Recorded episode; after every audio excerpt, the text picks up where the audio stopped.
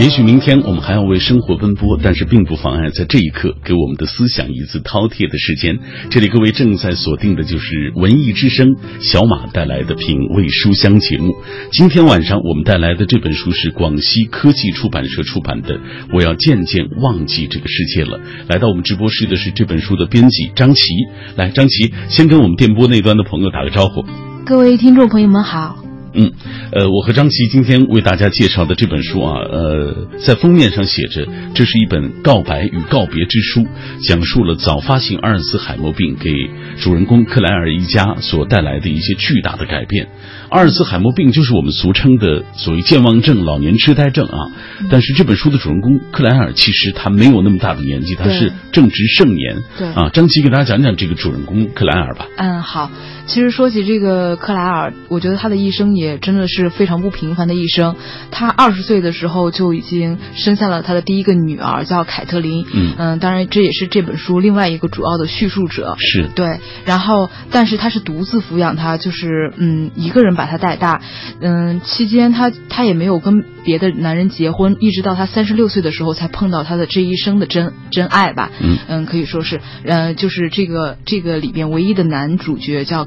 格雷格，对对对，他碰到他的时候，其实，嗯，格雷格是比他少小十岁的，而且据书中描写，格雷格是一个非常帅气的男人，所以建筑工，对 对对，建筑工。嗯。当嗯，所以当时他们俩在一起的时候，他们家里人是反对的，尤其是他的女儿凯特琳，因为正常人的反应就是说，这么一个又帅又年轻的小伙子，怎么会跟一个比自己大的女人在一起呢？对，比他们小十岁。对对对，比他小十岁，所以他他们都会认为他是为了他骗他的钱才来的，但是他就是不顾大家的反对，最后跟这个男人终于结了婚，而且生下了他们自己的爱情结晶，也就是个这个故事中最小的一个小角色吧。他是他只有四岁，就是嗯，叫叫艾艾斯特，对，然后其实你看。然后他也终于在艾斯特四岁的时候，他们俩结婚了。嗯，其实你来看的话，这个时候克莱尔才只有四十岁，他的他的生活其实是刚刚开始，没错、啊，对他的人生也是翻开了一个新的篇章。但是就在这个时候，他查出自己得了早发性阿尔茨海默病。嗯，就就是说他嗯刚刚得到的这一切，他他最深爱的人，嗯，他他们所有的美好的过往。记忆全都要开始慢慢的就是忘记了。没错，嗯、他最美好的生活其实才刚刚开始啊！但是对这些所有刚才我们提到的熟悉的场景、斑斓的过往，都将从他生活当中慢慢的。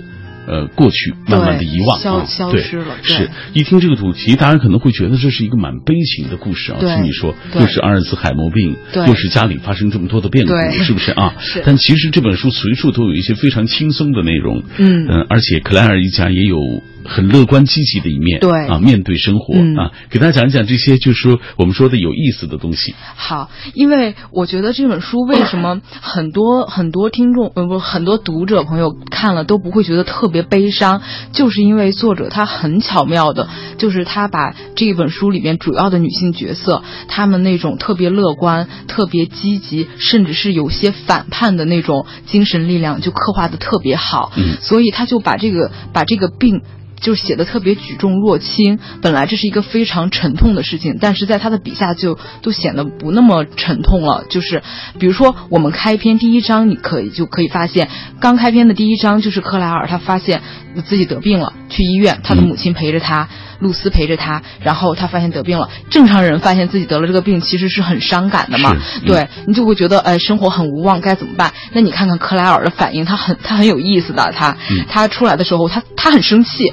他生气，他觉得他的母亲哎来干涉我的 生活了，对，他说哎我还没到病到就是非得住我们家对对对，非得住我们嗯家。他说我我是需要你，但是你得让我请你来，就是你不能自己来。呃，他就在跟他母亲闹这个别扭，嗯你就会发现这个人的性格是很有意思的。是对他在面对面对这种疾病的时候，他看到的不是我们通常看到的那些特别阴暗的地方，对，所以你从开头你就可以奠定了这本书的基调。其实他肯定不是那么悲伤的一个故事，嗯，呃，后来其其他的人物也是，比如说他的小他的小女儿小艾斯特，其实这个这个这整本书里面只有他不他只有四岁，他其实不知道他的母亲，对他他他不太懂他的母亲到底是怎么了，所以他经常会扮演一个帮凶的角色。就比如说，嗯，克莱尔他想要，因为他嗯会。渐渐忘掉很多事情，他的母亲就尽量限制他外出，因为他可能走着走着就忘记回家的路了。没错，对。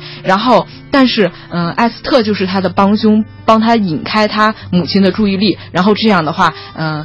克莱尔就可以偷偷的跑出去了，对，有点小恶作剧，对对，小恶作剧。他，你看克莱尔，他得了病以后，你可以看出他很像一个孩子，就是一直在琢磨着怎么跟他妈妈斗争，然后做回原来的自己。其实她是一个自我意识特别强的女性，她就是想要做自己，不想被别人干涉，不想被管着。嗯，呃，我们通过张琪的介绍就知道，这本书尽管啊，它是一个非常悲情的这样一个开头，就说他被查出了这样的病啊，呃，而这样的病也渐渐的让他从他最熟悉的环境当中抽离开来，对，因为他会渐渐遗忘这一切，对。但是这本整本书，我觉得作者在写作这本书的时候啊，都用了非常轻松啊诙谐的一些语言，对。呃，有时候这样的是直露的语言的表述，有时候是通过场景的这种串接、主人公的对话啊来展现出的。这样，我们接下来透过一个短片来进一步了解这本书。我要渐渐忘记这个世界了。我要渐渐忘记这个世界了。是一本告白与告别之书，书中以平实的笔调讲述了早发型阿尔兹海默病给克莱尔一家所带来的巨大改变。病情之下保守一生的秘密终被揭开，随之而来的恐惧、忧伤与乐观振奋，在作者笔下幻化成苦甜参半的真实人生，令人感慨动容。Thank you. 今天在节目进行的过程当中，也有很多的朋友可能是通过各种各样的渠道了解到这本书的相关情况啊，也发来了他们的呃听到的感受，包括读到的感受。枫叶百合说了，了解阿尔茨海默病是从李雪健、黄磊、宋佳主演的那个电视剧《嘿老头》开始的。他说，今天这本书的主人公克莱尔也不幸得了这个病，面对即将熟悉的世界渐行渐远，自己的亲爱的人将消失于记忆之海中，他与周遭亲人内心的痛苦。与煎熬可想而知。面对不幸，克莱尔勇敢的正视现实，也珍视每天的生活。或许人生前途无法逆转，那就在有限当中过得无限精彩吧。他的阳光心态，生命坚强，使我们深深的动容，也赋予了我们以力量。同时，也更加的关爱啊，患这样的一些病症的这些人群，尤其是如果你的生活当中，你的亲人朋友出现了这样的病症，他真的需要你，呃，应该说更多的给予他们关爱。对，嗯，来，我们讲一讲，就是我们尽管说它是一个很有意思的小说，但是不管怎么说，这个病症突然袭来的时候，对于克莱尔一家还是发生了很多的改变。对对，嗯，其实你说，呃，克莱尔他得的这个病呢？他是慢慢，呃，他他最初的嗯症状肯定就是渐渐的失，就是短时记忆消失。就比如说他经常会忘记最近发生的事情，然后他就会经常走着走着路忘记，哎自己在哪儿啊，或者什么，这肯定会给他家里的每一个成员都带来一些改变，嗯，对变化。然后我就一个一个说说吧，就比如说他跟他妈妈之间的关系，其实他他的父亲克莱尔的父亲很不幸也是得这个老年痴呆，呃，就是阿尔茨海默病。就是去世的，所以他妈妈其实，嗯，这前半生，就是用了很长时间是在，就是等于是照顾他的父亲，他终于。就是他的父亲最后不幸离世以后，他的母亲终于可以就是过一下自己的老年生活了，就是可以自己一个人生活的时候，这时候他的女儿又出了这个问题，没错。所以其实对他的母亲来说也是一个很艰难的事情。然后他回来照顾他的女儿，他女儿又是一个性格这么强烈的女儿，又不是那种很温顺、很听话的，所以他在过程中还会跟他经常发生很多争执。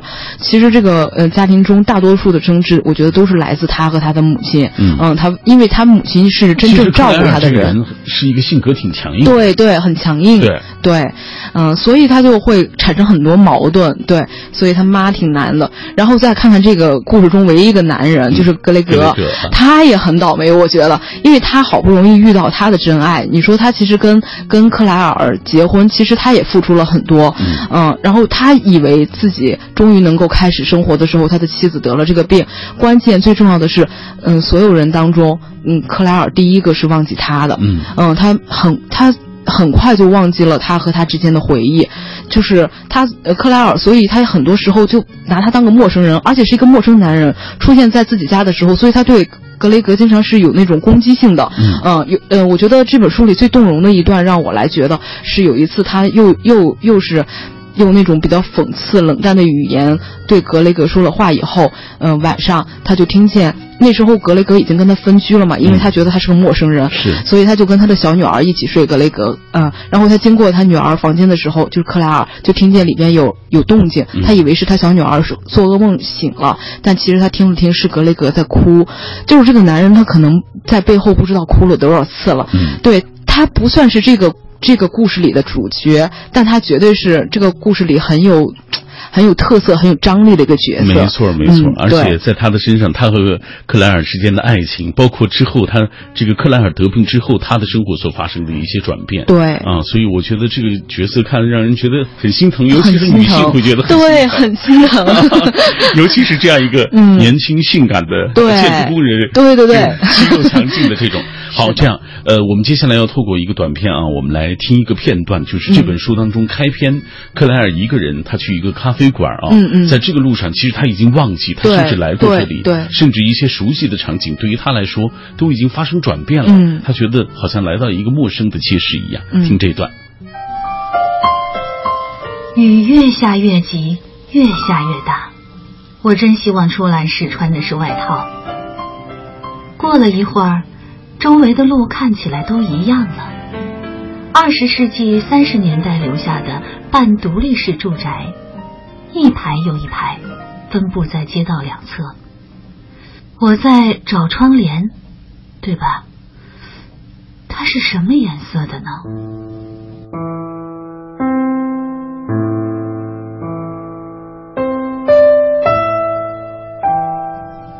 我转个弯，看到一小排商店，停了下来。我出来喝过咖啡，然后呢？一个周六的上午，我和格雷戈、埃斯特来过这里，点了巧克力面包和咖啡。可是现在天黑了，天气冰冷潮湿，我似乎没有穿外套。我看看自己的手，我没牵埃斯特的手。我抱紧双臂，抱了一会儿，担心我忘了他。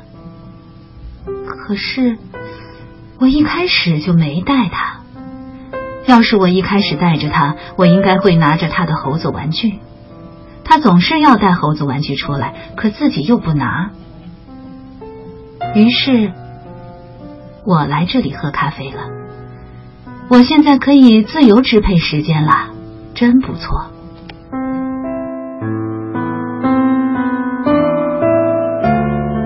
我穿过马路，走进咖啡厅。一股热流袭来，让我透凉的身体因为突然的温暖打了个激灵。进门时，人们都抬头看我。我猜，我的样子一定糟糕透了，头发肯定全都贴在脸上。我在餐台等着，意识到身体还在瑟瑟发抖。我一定是忘记穿外套了。我多希望。我能想起为什么来喝咖啡，是要见某个人吗？是格雷戈吗？我有时会和格雷戈、埃斯特来吃巧克力面包。嘿，你没事吧，亲爱的？一个和凯特琳年纪相仿的女孩问我，她在朝我微笑，所以我或许认识她。又或许，他只是想表示友好。我的左边坐着一位妇女，她把身边的婴儿车推了推，离我远了点儿。哦，我一定看起来很奇怪，就像个刚从湖里爬出来的女人。他们以前没有见过浑身湿透的人吗？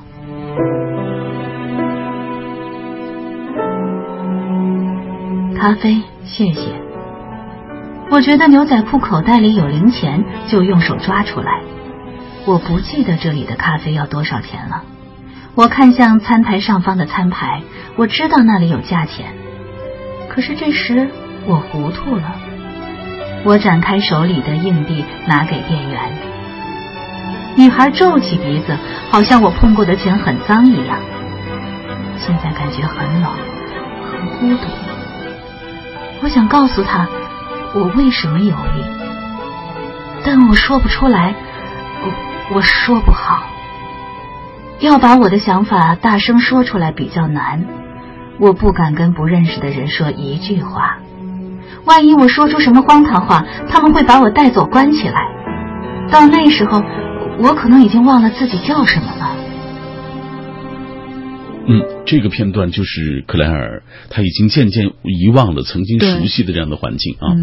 其实这个咖啡馆，他曾经和格雷格和和包包括他那个小女儿都来过。嗯，对啊，无数次来过。是是是，可是现在他来到这个场景，就觉得好像很陌生，很陌生啊。对。呃，今天在我们节目进行的过程当中，我们也欢迎大家通过微信、微博来跟我们分享一个互动话题啊。我们今天说到的这个故事的主人公，他得了病啊，阿尔茨海默病。他得病之后和家人陪伴的过程当中，其实他们之间也发生了一系列的故事。我相信，就是我们自己在生活当中也一定会有，比如说亲人可能生病，包括直到离世的这个过程，我们在伴随他们的过程当中，自己内心也会有感受，或者是煎熬的、焦灼的，又或者是有一些温暖的、难舍难离的种种的情感。大家可以通过微信、微博继续来跟我们分享。这样，我们抓紧时间啊，来读一条朋友的留言吧。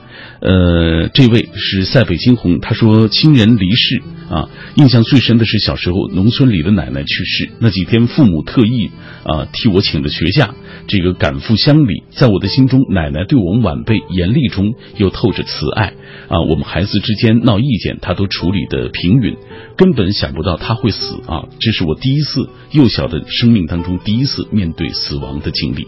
好，马上是广告时段，稍后回来。忧愁这里都能解决。这里是施行善意和爱的杂货店，也是现代人心灵的栖息地。我是演员戴乐乐，周日晚二十一点，作为朗读者，我和主持人戴戴一起朗读《解忧杂货店》。品味书香周日特别呈现，戴戴和他的朋友演员戴乐乐带你朗读日本作家东野圭吾奇幻温情小说《解忧杂货店》。站在人生的岔路口，人究竟应该怎么做？周日晚上带你朗读《解忧杂货店》，给你一些启示。文艺之声，FM 一零六点六。交通路况，交通路况，这一时段我们来关注周末的出行提示。中小学即将开学，预计本周末小商品批发市场、眼镜城等市场周边可能会出现区域车多的情况。比如说，位于东南三环的潘家园眼镜城。呃，另外，开学之前去往永外大街、木樨园商圈采购的车辆也会比较多，提醒大家要注意。文艺之声，FM 一零六点六。天气预报，天气预报，欢迎和小马一起来关注。今天夜间多云转晴，北风三到四级，空气质量等级为优，适宜居室通风和户外活动。明天白天晴，最高气温四摄氏度。文艺之声要提醒各位，当前气候条件下空气寒冷干燥，请大家注意及时的补充水分，多吃水果蔬菜。人保直销车险邀您一同进入海洋的快乐生活。灯火璀璨的北京夜晚，还在路上行车的您要多注意安全。人保直销车险温馨提示您。路上行车多留心，切莫心急催前车。好友车内勿闲聊，避免嬉笑和打闹。雪天道路易打滑，慢踩油门，缓刹车。这些提示牢记心，人保伴您安全行。人保直销车险四零零一二三四五六七四零零一二三四五六七。海洋的快乐生活，我就去了一家那个面馆吃面呢。朋友们，到那面馆。我咔，我刚一坐下，就一人走过来啊，手里边呢拿几张这个几何图片，中间呢有一个红色圆点儿。哎呀，我寻这什么服务呢？然后说啊，先生你好啊，呃，我们做一个测试，你盯着中间的圆点看十五秒之后，闭上眼睛二十秒，你就能看到奇迹。就你盯着它十五秒，然后你再闭上眼睛十二十秒，你睁开之后，奇迹啊，确实发生了。放在桌子上，手机没了。想要更多香料，敬请关注每晚五点海洋小爱为您带来的海洋现场秀。海洋的快乐生活由人保直销车险独家冠名播出。电话投保就选人保。四零零一二三四五六七。中央人民广播电台文艺之声 FM 一零六点六，生活里的文艺，文艺里的生活。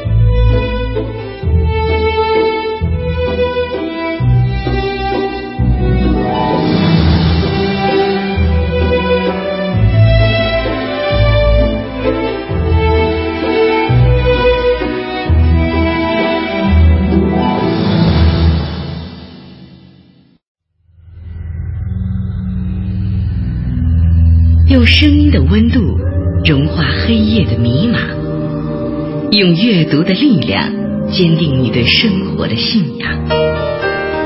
每晚九点到十点，品味书香，讲述书卷之中那从手边流淌的岁月，讲述书卷背后那熠熠生辉的时光。你听到的这段频率来自于 FM 幺零六点六中央人民广播电台文艺之声。每晚九点到十点，喧嚣落定以后，倦意袭来之前，我们都会在这里和各位一起来读书。周一到周六是小马陪伴各位，每天我带来一本新书，也认识一个新朋友。而周日的晚上是品味书香的特别节目，就是代代带你朗读啊，他和他的明星朋友一起陪伴大家一起来朗读。呃，今天晚上品味书香，我带来的这本书来自于英国作家罗恩·科尔曼的作品《我要渐渐忘记这个世界了》。小说讲述的，我们上半时段为大家做了简单介绍，早发行阿尔茨海默病对克莱尔一家所带来的巨大的变化。呃，我们听到在张琪的介绍下，我们了解到，其实她的丈夫、她的母亲，包括她的两个女儿，都因为她的这场病。生活中发生了很多的改变。对，我们今天在节目当中也请电波那端的朋友也来分享。实际上，我们每一个人都一定有这样的经历，就是我们的亲人朋友也有出现啊各种病症的情况。我们在陪伴他们的过程当中，也有种种的一些感受。嗯，呃，比如说风信子的花语就说了，灾难性的疾疾病催人泪下的温情，忘记世界，但是亲人没有忘记你啊。对，就是即使你离开了我们的身边啊，进入了另外一个世界，但是我。我们的内心是珍藏他们最好的天堂。嗯，来，我们继续看各位的留言。呃，下面这位记忆长歌他说：“虽说生老病死是自然规律吧，也是大多数人的必修课。呃，这个 也是所有人的必修课。呃，当真亲人，呃，这个当你的亲人真的因病去世的时候，你还是有太多的不舍和难以放下。”他说：“我的父亲于五年前患肝癌离世了，之前的征兆我们都没有太多的留心。”当大夫把我单独叫到一旁诉说病状的时候，我的脑海当中一片空白。虽然有时候我也不喜欢他的脾气暴躁，但是他对于我们的父爱却是铭刻于心的。一方面为他寻医问药，一方面又对他善意的隐瞒，都是希望他能活得长一些，最起码少受一些痛苦。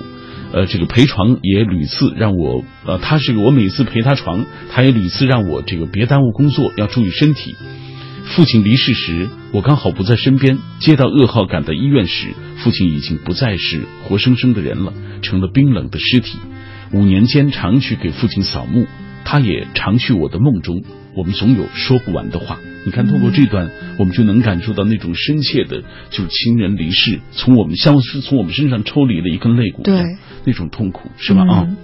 来，嗯，其实我也有这样的感受，就是我的二姐啊，她还很年轻就得了，呃，癌症去世。我真的是就是放下了工作啊，抛开了北京的工作，我回到故乡，去那个库车的小县城里的那个医院，陪伴他一起走完那个人生最后的一段路。我活生生的真的见了一个。鲜活的、健康的生命，一点点的被病魔吞噬的过程，我真的觉得那个过程是，呃，其实他痛苦。说实话，对，他们身边的人也痛苦。对，来，嗯，来继续看这位甘草呃甘肃糖糖，他说，一位老师如果在教学时做到学生喜欢，也许比较容易；不教学的时候还让学生喜欢他，就没那么容易了。这位老师已经远离人世，还是让大家所怀念、感动，更不容易。我的启蒙老师就是后者。去年三月份。我的老师唐老师因病去世了，好怀念他嗯啊！我跟他在一起，这个啊，跟随他一起学习的过程，是觉得是一一生难忘的一些记忆。木西说了，虽说生老病死自然规律吧，但是遇到自己最爱的人离世，也会有让人有一种哀而不伤啊，让人有一种那个内心的真的痛苦的感受，让我想起了正直的《从此学会隐藏悲伤》那本书，让我想念起我的妈妈。妈妈离开我已经十几年了，女儿现在已经长大，可以独当一面，也会照顾好自己和家人。但是你给我的爱，我会一直留在心中，不会忘记，嗯他们永远都珍藏在心底。读他的留言就会觉得内心特别难受。对，而且我觉得大家留言也说出了这个书想表达的一个，他其实这本书里边，克莱尔在得了病之后也一直想探寻生命的意义。嗯当你说人，他就觉得你如果这些东西都要忘掉的话，那你活着到底是为了什么呢？他也无数次问过他母亲这个问题。我觉得其实跟刚刚大家留言想的是一样的。嗯其实我们存在的意义就是为了收获爱和付出爱。对我们付出的爱和收获的爱，不会因为我们的生命停止而停止。没错对，只有唯爱永恒吧。嗯，真好，这是张琪编辑这本书的我觉得最大的感受啊。对，啊，在感动他的时候，他也有这么多的一些感悟。嗯啊，来，我们接下来透过一个短片啊，来了了解一下这本书的作者，嗯来自英国的罗恩·科尔曼。作者罗恩·科尔曼，《纽约时报》畅销作家，二零零一年获英国《伴侣》杂志年度新锐作家奖，二零零二年处女作小说《二次成长》出版，并获得当年苏格兰才华新人奖。自此，罗恩创作了包括《意外妈妈》《落跑的妻子》等十二部小说，其中凭借《落跑的妻子》获得二零一二年浪漫节最佳爱情小说以及二零一三年英国爱情小说奖。我要渐渐忘记这个世界了。作为星期日《泰晤士报》畅销小说，是理查德·朱棣读书俱乐部二零一四年秋季推荐书目，并由读者投票成为当年爱读小说。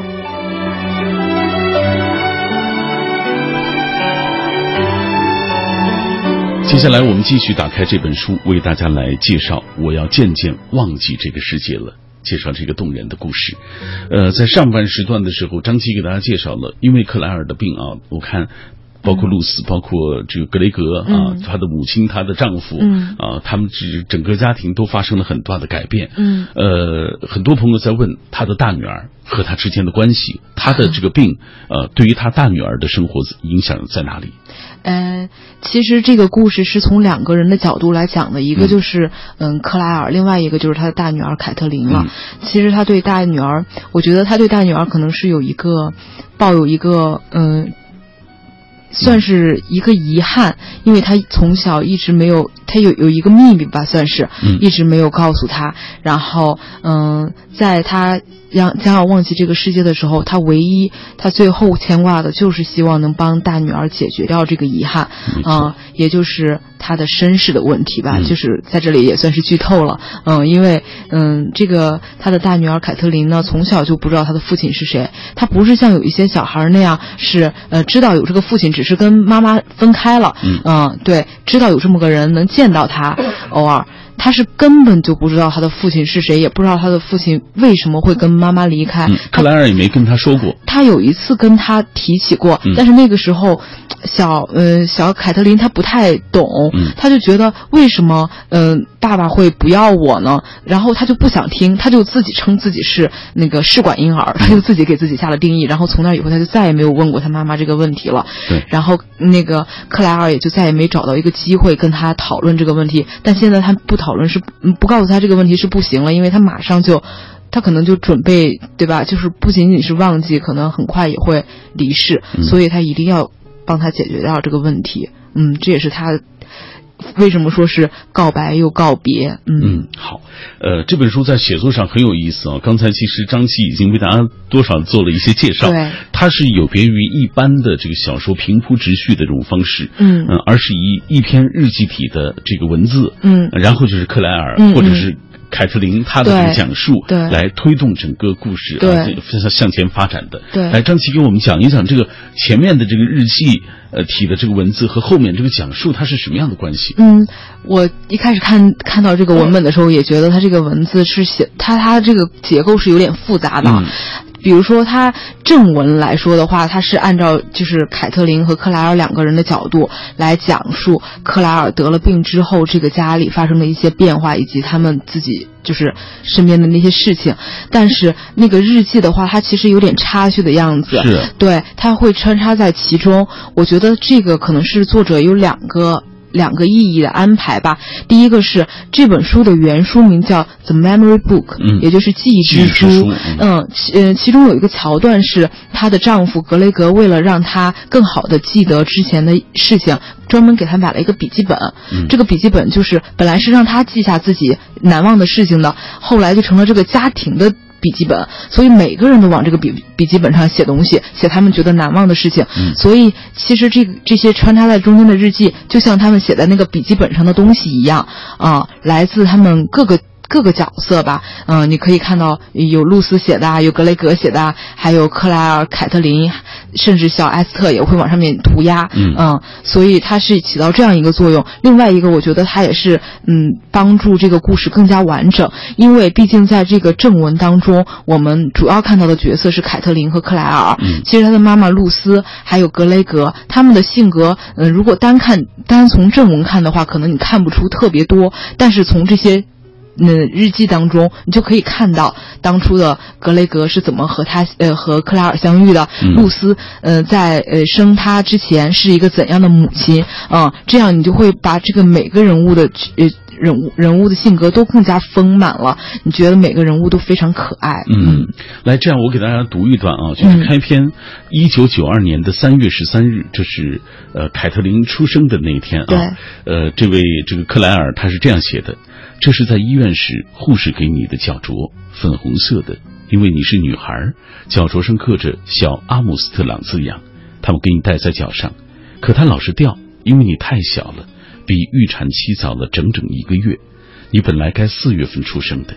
我想象过水仙花、蓝蓝的天和四月的雨，可是你却早产了一个月，竟然选在一个阴冷潮湿的周五，三月十三日来到这个世界，难怪我们会担心。如果有人生来就是克服厄运的，那就是你，你自己也像知道似的，大声喊叫着向世界问好。在我看来，那不是哭，不是哀嚎，而是故意的喊叫，像是在对世界宣战。有很长一段时间，我们身边都没有人陪，因为你是早产，姥姥住得又远，所以最开始的六个小时只有我和你。你闻起来很甜，像蛋糕；你摸起来很温暖，也很舒服。我们在病房里最里面的位置，周围的帘子都拉上，我能听到其他妈妈的讲话声，探望着来回的走动声，孩子的哭喊声。但是我不想同他们一样，除了我跟你，我不想再跟外界有任何关系。你那么小，像一根等待萌发的新芽。我抱着你，看你在我胸前酣睡，小脸上眉头紧锁。我对你说，一切都会没事儿的，因为我和你在一起，我们就是全宇宙，这才是最最重要的。这是克莱尔的日记，对啊，写于一九九二年三月十三日，嗯凯特琳出生的这一天。对啊，呃，我在阅读这本书的过程当中，我发现这本书的这个文字应该说翻译的很很好了，很我觉得到位是吧啊很到位，很到位啊。对。呃，他而且他翻译的这个呃前面的日记体的文字嗯都很美，对但是到了故事的时候，它又非常的鲜活。对对对，啊是这样的。啊，嗯这位翻译的情况，嗯，他是一位年轻的翻译还是？应该是呃是一位老师，哦嗯，对他资历也比较深了，嗯嗯，陈亚平老师嘛，啊嗯，他翻译的作品也挺多的了，嗯已经，嗯，所以大家在读到这本书的时候，你丝毫感觉不到，因为就是说，可能在翻译的过程当中，呃，损耗掉的那些东西。嗯相反，我觉得这个语言还是挺挺出彩的。对是的啊 来，我们接下来继续透过一个短片，进一步了解这本书。我要渐渐忘记这个世界了。我知道既定的未来，但我不知道每一天都会发生什么事情。克莱尔从来就不是一个顺从生活的人，在人生的每一个转折点，他的选择都与大多数人截然不同。如今与心爱的人一起慢慢变老，陪伴着孩子成长，不错过他们生活中的每一件事，成为克莱尔最简单的心愿。可是，即便这样简单的愿望，他也没办法实现了。心爱的人、熟悉的场景、斑斓的过往，都将从他的生命里渐渐淡出，以他无法掌控的方式。他得了罕见的阿尔茨海默病。正当人生的盛年，他就要渐渐地失去所有的记忆。他知道这是命运跟他开的一个巨大的玩笑，但他依然决定正视这正在迈入的未来，竭尽所能的去生活。也许不是所有努力都能换来别样的结局，但每一束微弱的光都有希望温暖这个寒凉的人生。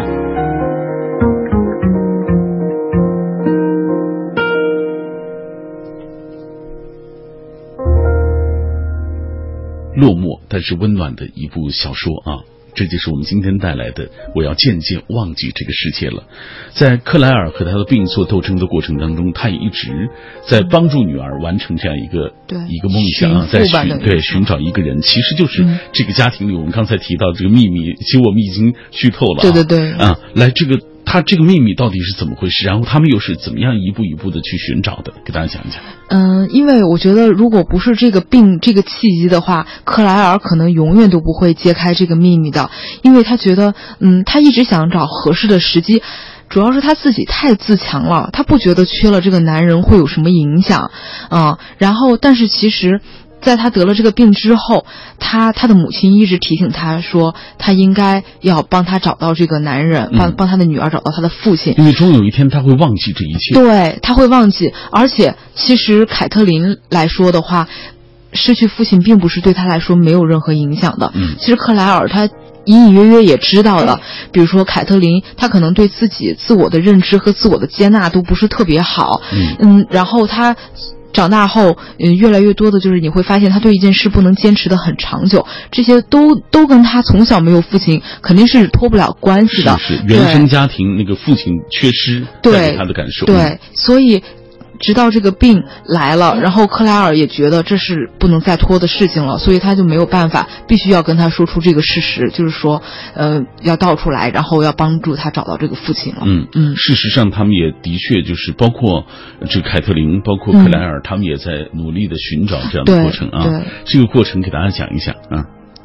这个过程 也挺，也也也也是，因为这个。我觉得这个过程特别好的是，嗯，凯特琳在这其中又遇到了另外一个人，嗯。啊，当然格雷格在他寻找父亲的过程中也帮了忙，帮他找到了那个地址嘛，等于说，然后凯特琳就去就去见他的，他自己去见他的父亲了，嗯，当然，你说任何一个男人突然二十年之后蹦出来一个女生跟他说啊，我是你的女儿，关键是他父亲从来不知道他的存在，对，当年。克莱尔就从来没告诉过他，这所以说克莱尔是一个特别自自立自强，然后很有主见的女性。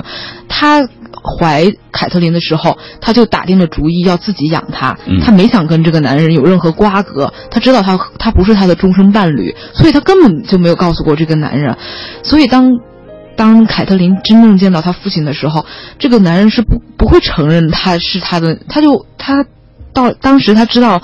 嗯，克莱尔得了阿尔茨海默病以后，他甚至都说出，他因为病了，所以就是记忆不好，然后这呃，就是可能是说胡话，对，嗯，然后，然后其实凯特琳当然是很伤心的，所以她那个时候又给她呃给给她妈妈打电话，然后就是等于给克莱尔打电话嘛，然后就说她不想找这个父亲了，她觉得没有父亲也没有什么问题，结果这时候克莱尔又拖着那个经常现在。到这个时候，其实他的失忆症就已经很很严重了哈，但是他还是为了帮助女儿找到父亲，还是就是拖着这个病病区吧，嗯。就是跑到那儿去，然后嗯去找那个男人这一段也当面对是呃峙，对。描述的特别让人觉得心里难受啊。对对。来，接下来我们要透过一个短片啊，我们进来进一步来听，嗯。呃，这样一个场景，就是呃，凯特琳和她的男朋友当时的扎克啊，嗯嗯去寻找保罗·萨姆纳这个人，嗯啊，他们就怀疑保罗·萨姆纳是自己的父亲对对对。这样一个场景。嗯。我猛地惊醒，坐起来，一片茫然，不知道自己在哪儿。我望着周围的一切，渐渐的恢复记忆。我还在曼彻斯特，朦胧的晨光透过厚厚的网眼窗帘漏进来。我不是一个人。我轻轻的、慢慢的扭过头，看到了扎克，他还趴在我身边睡觉，浅黄色的头发乱乱的，他一定很不喜欢。他睡觉的时候，嘴唇会微微张开。我小心的下了床，把自己关进了浴室。保罗·萨姆纳让我走开时，我的反应跟预想中的不一样。我本以为我会因为被拒绝而哭泣、受伤、失望、疑惑，过去几个月的感受我都会再经历一遍，但是我没有。相反，我冒出一堆奇怪的感觉，有坚强，有开心，还有点放松。我走出他的办公室，又走出教师大楼。扎克跟在后面，问我发生什么了。直到出了大楼，我才告诉他。他不相信我，他觉得这是我妈妈得了痴呆症后编的故事。哦，真见鬼！扎克看起来很为我抱不平。我开心的告诉他说。哦，好了，没关系的，我尽了力了，多亏了你帮忙，谢谢了。我猜我现在要做的，大概就是回家。哦，别，别走好吗？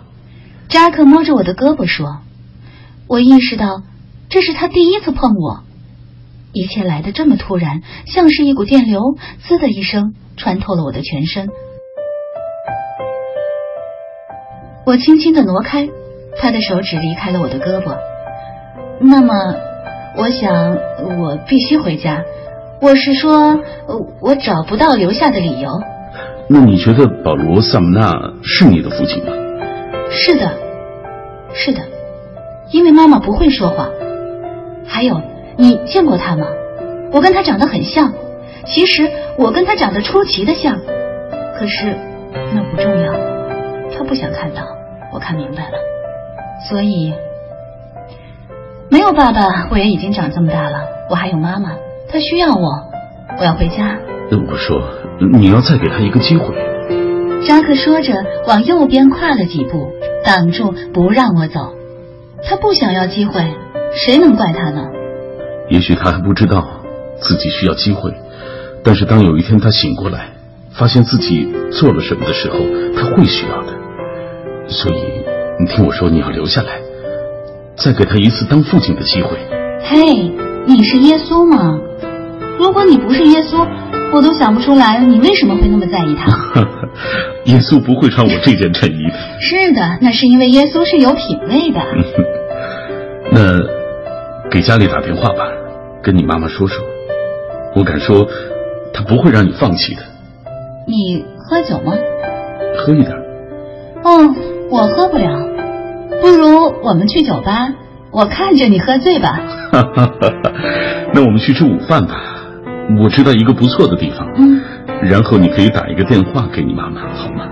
哦，好吧，你可以当我爸爸了。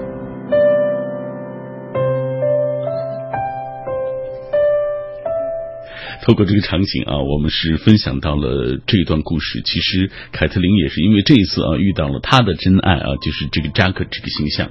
那今天我们为大家介绍的这本书《我要渐渐忘记这个世界了》，其实它出版之后在呃国外也是引起了广泛的这种影响力啊。嗯、这方面情况，张琪给大家介绍一下。嗯，对，首先，嗯，理查德朱莉俱乐部不是推荐了这本书吗？嗯、基本上他们推荐的书肯定是大火。关键是这本书，我觉得在我查的资料当中，它不属于那种嗯是媒体捧捧出来的书，嗯、而都是读者算是口口相传吧。是，嗯，因为他写的真的是非常动人，而且他这种动人中，并不是说一味的苦，他是苦中作乐，很多人从中看到了自己的人生，是嗯，深有体会。我觉得还是一本挺值得读的小说。嗯嗯，因为时间的关系，我们今天节目要到这里结束了啊！感谢张琪做客我们的节目，向各位郑重推荐广西科学技术出版社出版的这本《我要渐渐忘记这个世界了》。明晚九点，小马依然在这里陪伴各位读书。张琪，再见。再见。